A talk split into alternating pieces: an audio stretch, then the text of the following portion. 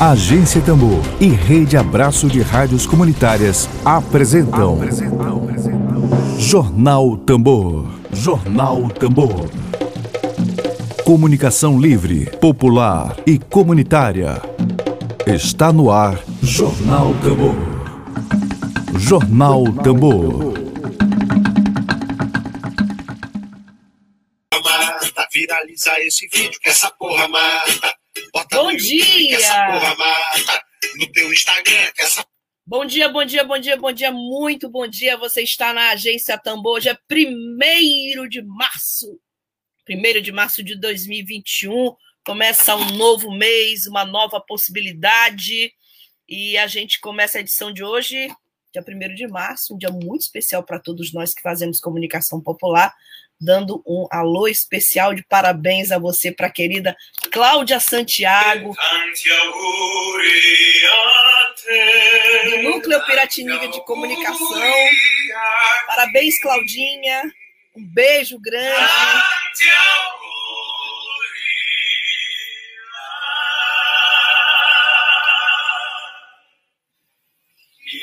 Parabéns para Cláudia Santiago, Núcleo Piratininga de Comunicação, a maior referência brasileira em comunicação sindical, em formação de comunicadores populares, comunicadores sindicais, comunicadores que têm como foco interesse público e não os interesses eleitoreiros ou os interesses empresariais. Bom, a gente começa a edição de hoje com os destaques, os destaques desta segunda-feira, dia 1 de março de 2021. Dedo de prosa.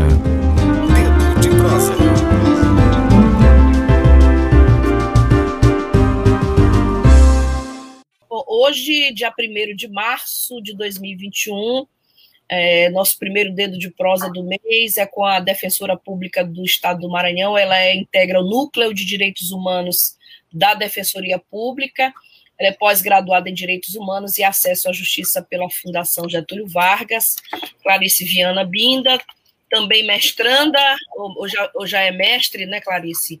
É, é, pelo, por uma universidade do, de Portugal, e ela vai conversar conosco agora sobre esse pedido da Defensoria Pública. Não é um novo pedido, é a inclusão do lockdown no, numa ação que já consta uma série de reivindicações, e agora o pedido é pelo lockdown é, durante 14 dias no Maranhão. E vamos conversar com ela também sobre esse caos provocado pelo alastramento da Covid-19, não só no, no Brasil, mas aqui, sobretudo aqui no Maranhão. É, doutora Clarice, bom dia, seja novamente bem-vinda aqui à Agência Tambor. Bom dia, Flávia, bom dia a todos que estão nos ouvindo. É um prazer enorme estar aqui com vocês de novo. Bom, é, o, muita gente chegando, obrigada pela audiência, Ronilson Pinto, Mardson Silva, obrigada, Mardson. Ronilson Pinto comenta lockdown já.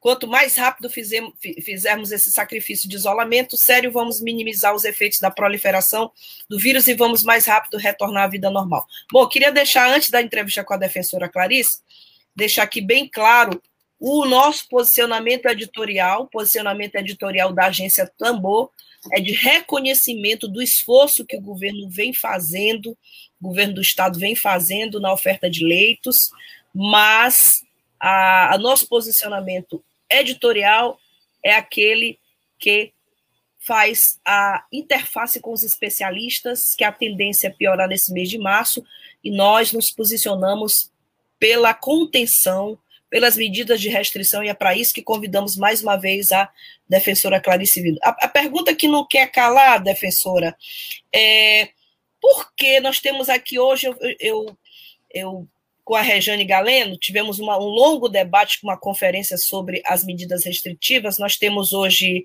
quatro estados, é, oito, oito estados aumentaram restrições, nós temos mais quatro estados aqui com. E a gente tem uma quantidade já bem razoável de estados com lockdown ou com medidas restritivas.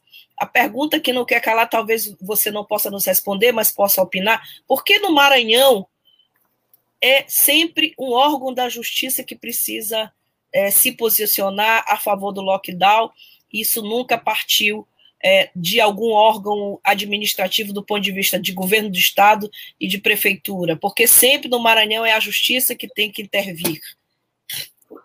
Bom, Flávia, é, primeiro é triste a gente estar aqui falando novamente sobre uma situação que está pior do que da primeira vez que, que eu vim aqui conversar com vocês, né? Infelizmente, é, é essa tua colocação de que a gente está atrasado em relação aos outros estados, e aí é, precisar de, de, muita discussão e, e para que haja um, um, uma ação mesmo efetiva, é realmente é complicado a gente pensar que Marião está aí é, nos últimos estados a, a, impor medidas restritivas. Quem vai impor medidas restritivas, se vai ser o, o Poder Executivo, o Poder Judiciário, enfim, para mim, assim, é, para a gente, enquanto defensores, é o que menos importa, o que a gente quer é que algo seja feito, Bom. porque, de fato, as pessoas estão ficando sem leito. Assim, de quando a gente entrou com a ação, dia 1 de fevereiro até hoje, um mês depois, a situação é muito pior. Infelizmente, gente, o que a gente colocou na, na nossa petição, é, de fato, só, o quadro só piorou. E apesar da gente ter conseguido uma, uma, um acolhimento do nosso pedido subsidiário, lá no dia 11 de fevereiro, em que foram proibidas festas e, e reprodução de músicas em bares e restaurantes por um período de sete dias, apesar de que nós pedimos 14 dias, é, isso se mostrou insuficiente. Tanto é que no dia 18 de fevereiro, no dia que acabou essa, a, a eficácia dessa decisão judicial, nós reiteramos o pedido de manutenção da suspensão dessas festas, além de, de também é, com os pedidos de, de, diminuir o número de pessoas em ônibus, que é uma forma de aglomeração, é, ferry boats, obviamente aumentando o número da frota, né, para não prejudicar a população, e também fiscalizar supermercados e congêneres, que também há inúmeras denúncias de que não estão respeitando as regras sanitárias, distanciamento social, número de pessoas, enfim. Só que, mesmo assim, de 18 de fevereiro para cá, as coisas continuaram piorando. Até que sexta-feira chegou ao ponto de chegarmos a 100% de lotação, ou seja, o colapso, que nós anunciamos lá no dia 1 de fevereiro, da rede pública de saúde Imperatriz. 100% de lotação de leitos clínicos por Covid. E no sábado, 100% de lotação de leitos clínicos e de UTI. Imperatriz realmente chegou ao colapso, tanto é que sexta-feira na entrevista coletiva, o governador já tinha anunciado que há dias eles estavam é, transferindo pacientes de Imperatriz para cá, para São Luís. Isso só demonstra que há um colapso da rede pública de saúde lá de Imperatriz. E aqui não é diferente. Aqui já nós estamos numa média de 90%. É, praticamente todos os dias fica entre 89, 90, 87, fica é, nessa casa, 91 nessa casa. Sendo que há um mês atrás, quando ingressamos com a ação, era 80, 83, 84. Ou seja, as coisas pioraram a lotação está maior, mesmo com o esforço que você colocou de criação de leitos, abertura de leitos. Por quê? Aumentaram é, os leitos, dezenas de leitos foram criados. Mas não é isso que diminui a contaminação pelo Covid. Isso todos os estudos científicos no qual, nos quais nós nos embasamos é, colocam como não uma variante para diminuir o contágio. Isso atende uma demanda. E a demanda é crescente porque não, há uma, não estão barrando o contágio do coronavírus. Então, sempre vai se criar leitos e o contágio vai continuar aumentando, vai chegar um momento que não tem como criar leitos, e aí vai passar muito mais do que 100%. E aí, realmente as pessoas vão morrer numa fila esperando internação para a Covid, não, vão, não vai ter. Como já acontece agora em Imperatriz, que as pessoas estão sendo transferidas para cá, porque senão elas vão morrer esperando uma internação. Sim. Então, se você colocar o boletim do dia 1 de, de fevereiro, o boletim de ontem, que foi o último, a situação é muito mais grave. E por isso que na sexta-feira nós pedimos mais uma vez, é, como nós, nós temos nossa petição inicial, a decretação do lockdown, porque a situação realmente está caótica. E se nada for feito, nós vamos empilhar corpos no meio da rua. Já temos mais de 1.500 pessoas morrendo diariamente no Brasil. Precisa de o que mais? Sem dúvida nenhuma, defensora. Eu, pessoalmente, perdi três pessoas na semana passada, conhecidas, queridas, uma, jornalista, um radialista, e ontem uma pessoa muito querida também. Defensora, eu, o governador se manifestou recentemente no Twitter dizendo que determinou que nas linhas de maior movimento, linhas de ônibus semi-urbanas, é, sejam acrescentados mais veículos visando diminuir aglomerações. Ah, e esse, isso constava da, do pedido feito pela Defensoria Pública na ação civil pública. Isso na ação é, que, que agora pede o lockdown também. É, quais, são, quais são os pedidos que essa ação consta? É, ainda há pouco eu conversei com uma pessoa que me dizia assim, é, Flávia, quem entra no ônibus, quem anda de ônibus, vai encontrar sempre alguém sem máscara. É, é, impressionante, assim, quais são os pedidos? O Kelé, inclusive, Martins Kelé, nosso ouvinte, está perguntando agora, complementando a minha pergunta, é, quais as diferenças do pedido anterior? Na verdade, é o mesmo pedido, não é isso, defensora? E agora, mas é um pedido bastante detalhado. É, a gente gostaria de saber o que, o que a, a defensoria solicita à vara de interesses difusos e coletivos.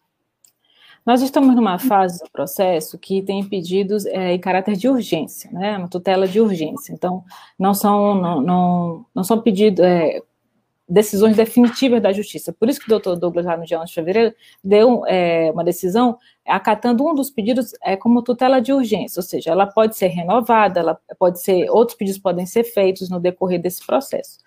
Nós, quando entramos com a ação, nós pedimos, fizemos dois pedidos, um principal e um subsidiário. O principal seria do lockdown, é, que renovamos agora na última sexta-feira, por 14 dias, até que, podendo ser renovado até que as taxas de ocupação de leitos abaixem a menos de 80%. Esse foi o pedido principal. E com o lockdown, o que acontece? Só as atividades essenciais, elas funcionam, elas continuam é, funcionando, né? É, o que não for essencial, isso aí o decreto que detalha, né, nos moldes do decreto, inclusive, que foi feito ano passado, é, se coloca as atividades são essenciais, quais não são essenciais. Inclusive, a imprensa, é, em todos os decretos, são, é colocado como uma atividade essencial.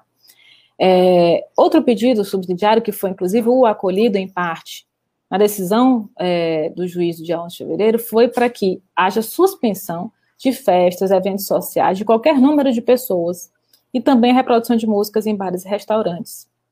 Porque são, são, esses, são esses bares e restaurantes com músicas que comumente, como todo mundo é, vê em redes sociais, enfim, estão gerando aglomerações. É, esses foram nosso, os nossos dois pedidos na inicial. É, foi acolhida em parte primeiro, também por 14 dias, tá? Todos os outros dois pedidos são por 14 dias, porque isso é a base da ciência, que é o ciclo da doença.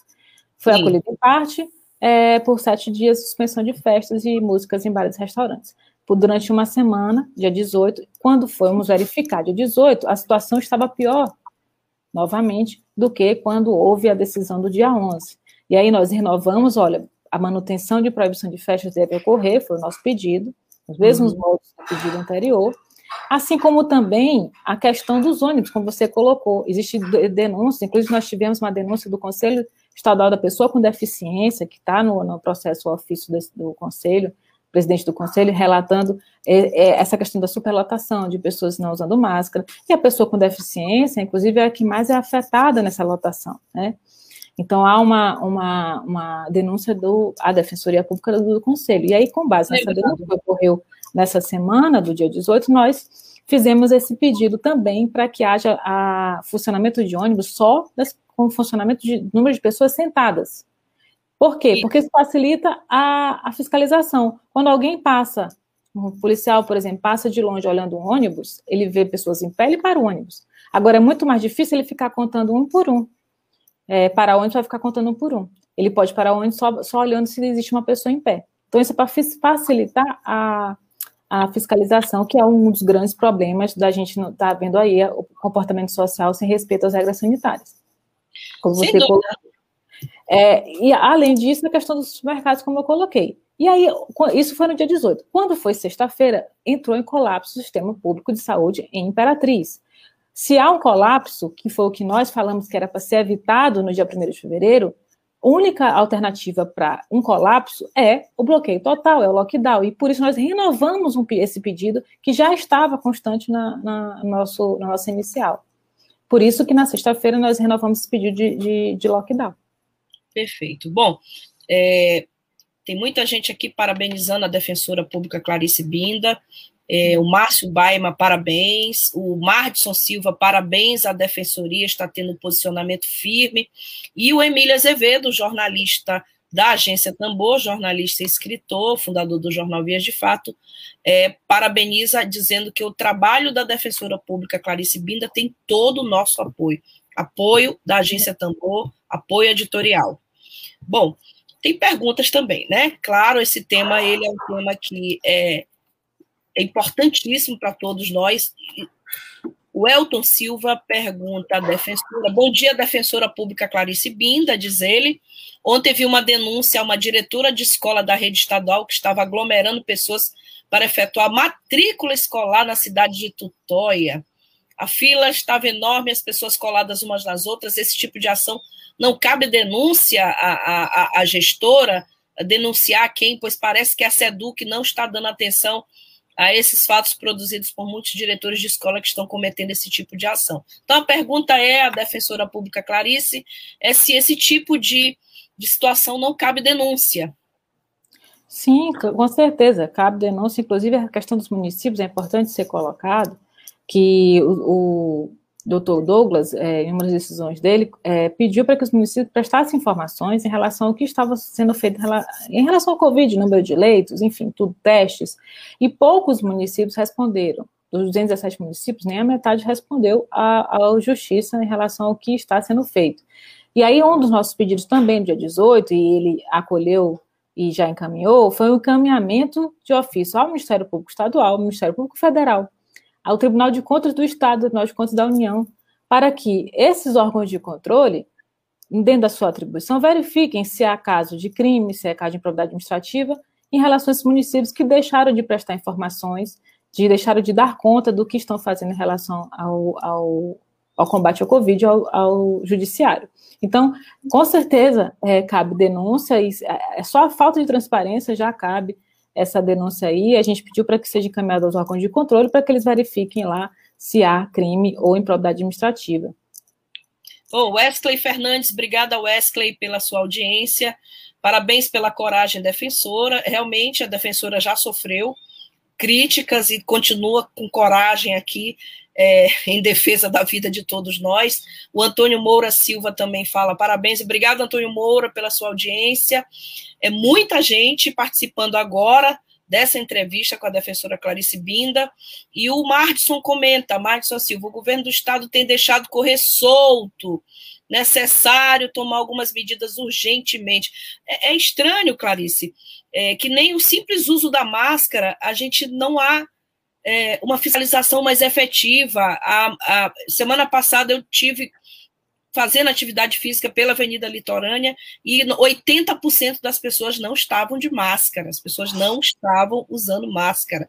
Eu, em loco, assim, eu vi, ninguém me falou, eu vi. Então, a, a, a simples fiscalização do uso de máscara não acontece aqui.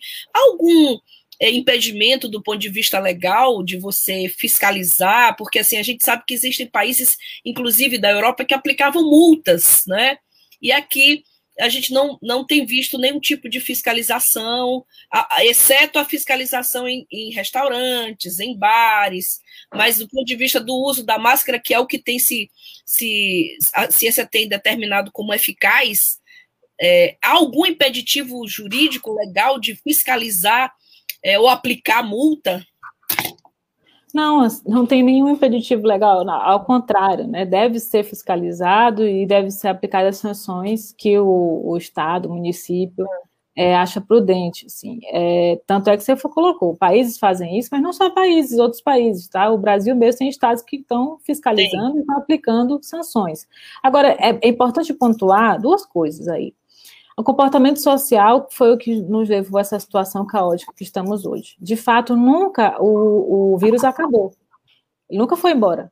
Desde quando ele iniciou, há um ano atrás até hoje, o vírus não foi embora. Pelo contrário, é, ele só está mutando e está tendo variantes mais é, é, contagiosas. Então, em nenhum momento houve justificativa para as pessoas aglomerarem. O fato de ter diminuído a taxa de ocupação de leite, de ter diminuído o número de casos, o número de mortes, não fez o vírus ele sumir. Mas, infelizmente, as pessoas, não só do Maranhão, do Brasil e inclusive de outros países, estavam vivendo como se ele já tivesse ido embora. É obviamente que todo mundo cansa de ficar isolado. O ser humano é um ser social, ele não nasceu para viver isolado. Mas a gente está numa situação, ou que são duas alternativas, ou se vive isolado durante um tempo, até que a vacinação realmente ocorra em massa, coisa que ainda está longe de acontecer, principalmente no Brasil, ou então é, a gente realmente não isola e vive como se nada tivesse acontecendo e arca com as consequências disso, que é pagar com a vida. E todo mundo hoje conhece alguém que já morreu por conta de Covid. Pode não ser um parente, mas pode ser um amigo, um conhecido. Então, todo mundo, você perguntar para qualquer profissional de saúde o que, é que ele acha, é que as pessoas realmente estão descuidando do comportamentos básicos em relação ao, ao, Covid. Então, essa é uma questão do comportamento social, como você colocou, de não usar nem máscara, que é o básico do básico para é, combater o Covid. Outra é. coisa, a questão que seja município, seja estado, seja união, todos têm competência para adotar medidas de contenção ao coronavírus, adotar medidas, inclusive, é, de aplicar sanções pelo descumprimento. Não precisa ninguém esperar ninguém. O STF decidiu exatamente isso, a competência uhum. concorrente. O município pode fazer, o estado pode fazer, a união pode fazer. A união todo mundo sabe, a união, inclusive, nega a existência do vírus é, é, defende que não tem que usar máscara. Então, todo mundo sabe desde o início da pandemia qual é o posicionamento da União. Não é surpresa para ninguém do Brasil nem fora do Brasil. Pelo contrário, o Brasil é alvo de chacota no mundo por causa disso. Agora, os estados não precisam esperar a União, nem os municípios precisam esperar o Estado. Todo mundo pode fazer, é, impor medidas de restrição e sanções, como você colocou, que deveriam ser colocadas aí para quem, por exemplo, não usa máscara. Pois é, a reunião hoje é para debater o óbvio, né? Você reúne o presidente do Tribunal de Justiça, defensor público do Estado, a FAMEI. É, a gente realmente estranha, mas é, a gente está andando em círculos, Flávio. É, é, Nós participamos de reuniões antes de ajuizar a ação. Nós estamos andando em círculos. Como você falou, discutindo óbvio, falando a mesma coisa. Não adianta. Ou se age, ou realmente vamos empilhar corpos. E foi por isso que a gente, sexta-feira, pediu novamente o decreto de lockdown, porque já estamos numa situação caótica. Quando você tem que transferir pacientes de um lugar para o outro, é porque a rede já colapsou. Quando você tem 100% de taxa de ocupação de leitos, é porque a rede já, já colapsou. Não adianta mais conversar. Desde janeiro está se conversando sobre o, a nova perspectiva do coronavírus, do coronavírus, coronavírus, coronavírus, que é de semestre. Obviamente, no segundo semestre do ano passado, nós tínhamos uma situação de coronavírus no estado diferente de hoje. O Maranhão já foi o estado com menor índice de contágio.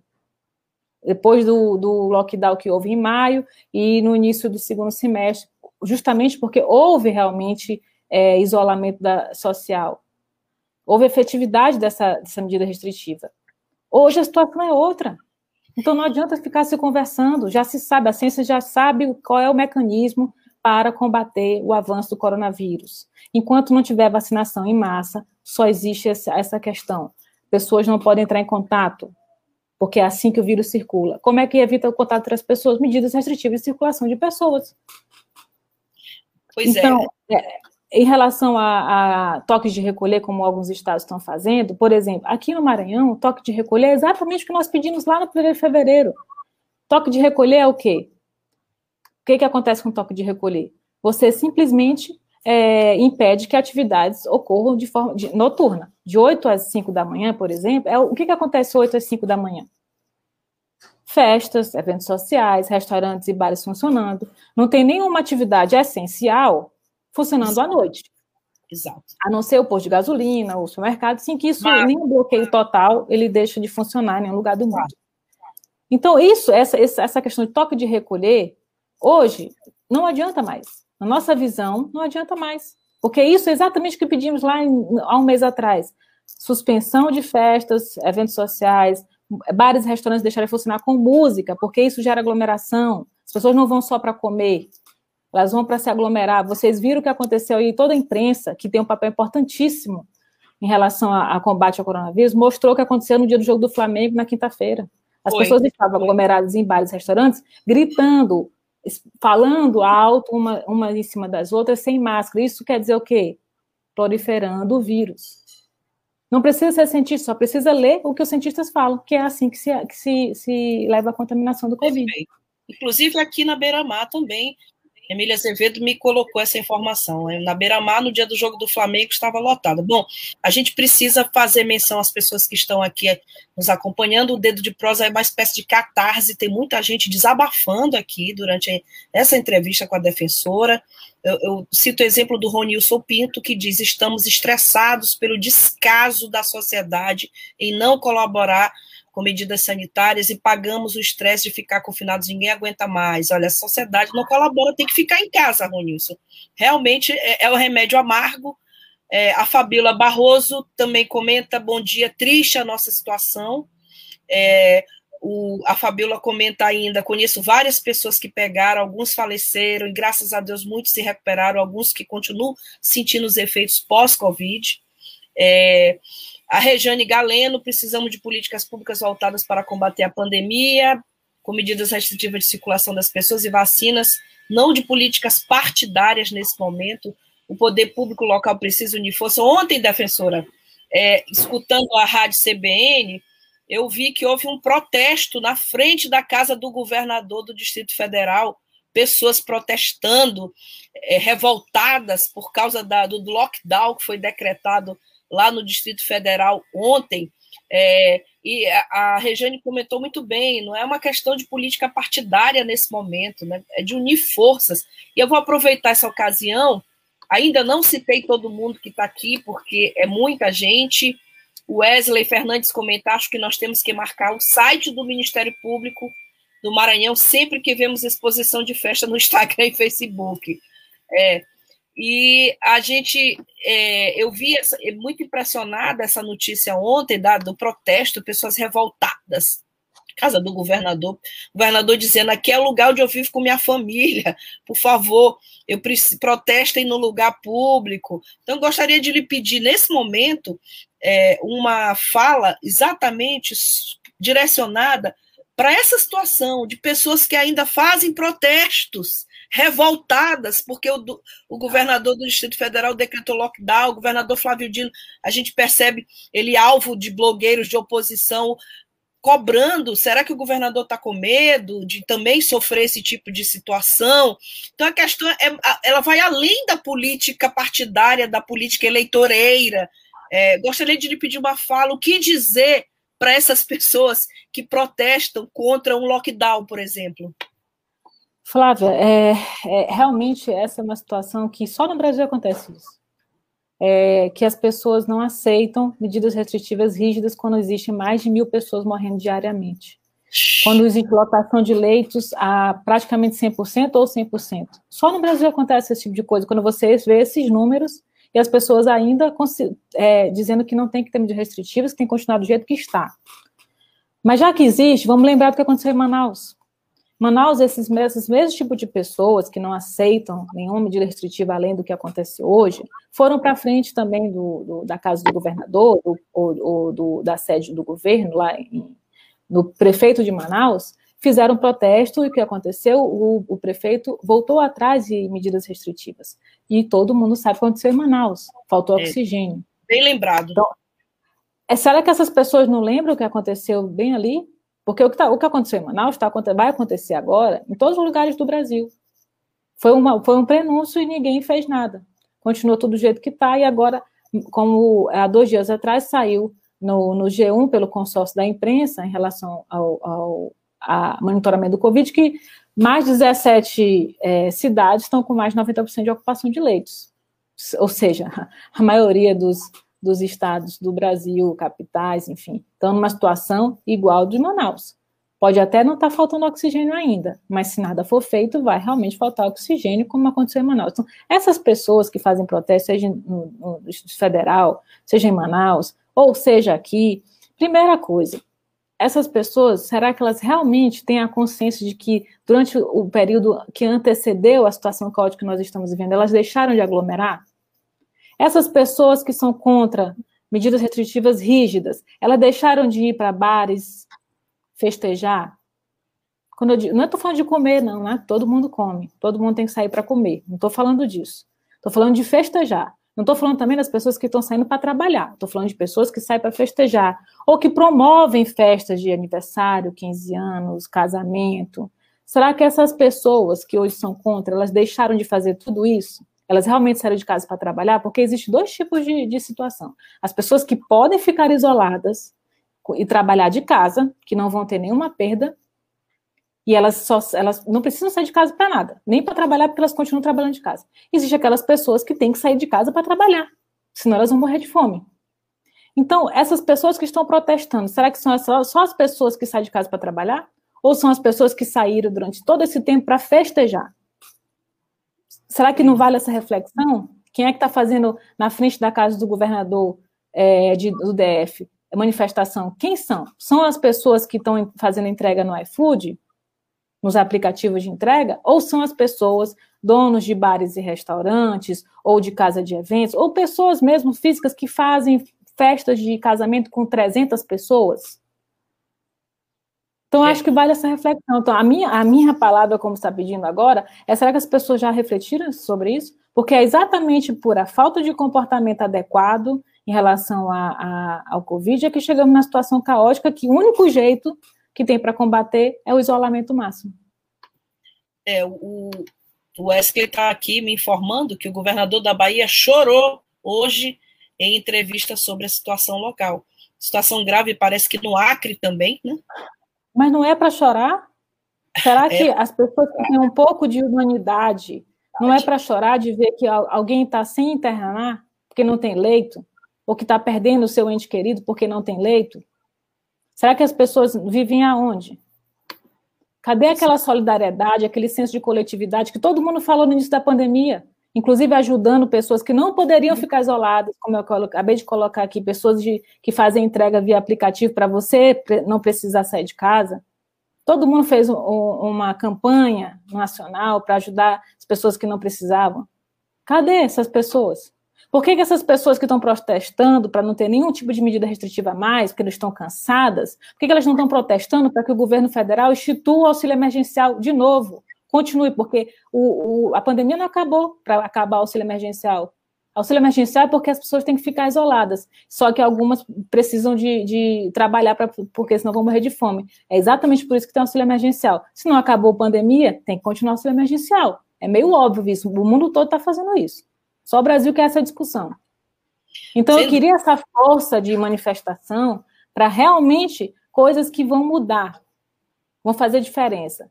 Vão deixar de, é, é, vai acontecer, deixar de acontecer pessoas morrendo porque não tem atendimento adequado. Será que essas pessoas não pensam que já tem, inclusive, hospitais privados aqui, teve dia no boletim, de boletim que não tinha UTI pediátrica para Covid? Criança que estava na fila de espera para ir para UTI pediátrica. Isso. A Regiane Galeno está lembrando, inclusive, isso, trazendo isso à tona. Essas pessoas podem ter um infarto, sofrer um acidente, vão internar em qual hospital? Quer dizer, além da Covid, além da, da, da, tragédia que significa a Covid, ainda existem as outras tragédias que qualquer um de nós está sujeito, né? É, com um familiar. Né? Quando você colapsa o sistema de saúde, não, não tem um atendimento mais para nada, não é só para Covid. Se você sofrer um acidente de trânsito, se você tiver um derrame, você não tem mais o tratamento adequado. Isso, exatamente. Bom. Então, realmente, é, é para chorar, é para qualquer governador, como você colocou, da Bahia, chorar. Sem dúvida. O Elton Silva está comentando aqui o exemplo da Itália. Na Itália, diz o Elton, eles aprenderam com a primeira onda. Aqui os fanáticos estão seguindo as ideias do louco, do bolso louco, difundidas no primeiro momento de contaminação ocorrida no ano passado, continuam seguindo também nesse momento e levando a vida a, serem vidas a serem ceifadas pelo vírus. É, Elton, a gente concorda em gênero, número e grau com a sua colocação aqui.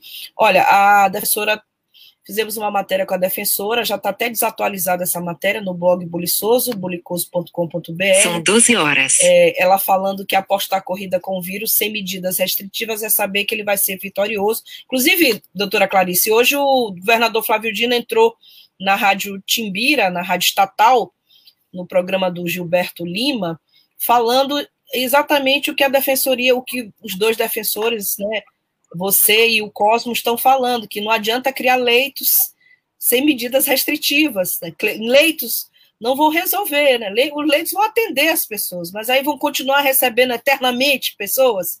E o Drauzio Varela fez um artigo ontem que deixou, nos deixou assim ele diz que, segundo especialistas, a transmissão dessa doença vai persistir em várias regiões do mundo por muitos anos ainda, e, ou por décadas. A gente tem que aprender a conviver com esse vírus e tem que aprender a ter um pouco de disciplina e respeito. Bom, é, chegamos aos minutinhos finais, infelizmente, tem muita gente ainda se manifestando.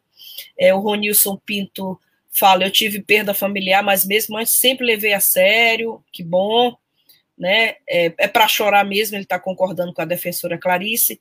Defensora, a gente espera que, que, embora essa reunião marcada hoje às 17 horas, convocada pelo governo, seja para discutir o óbvio, a gente espera que pelo menos algumas medidas sejam tomadas. Por exemplo, funcionário público que não tem problema de crise econômica, por que não deixar os funcionários públicos em casa, no trabalho remoto?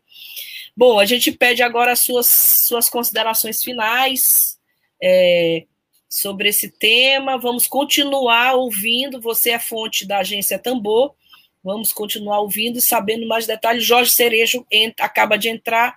Parabéns à doutora Clarice. Sigamos. Obrigada, Jorge Cerejo, pela presença hoje aqui.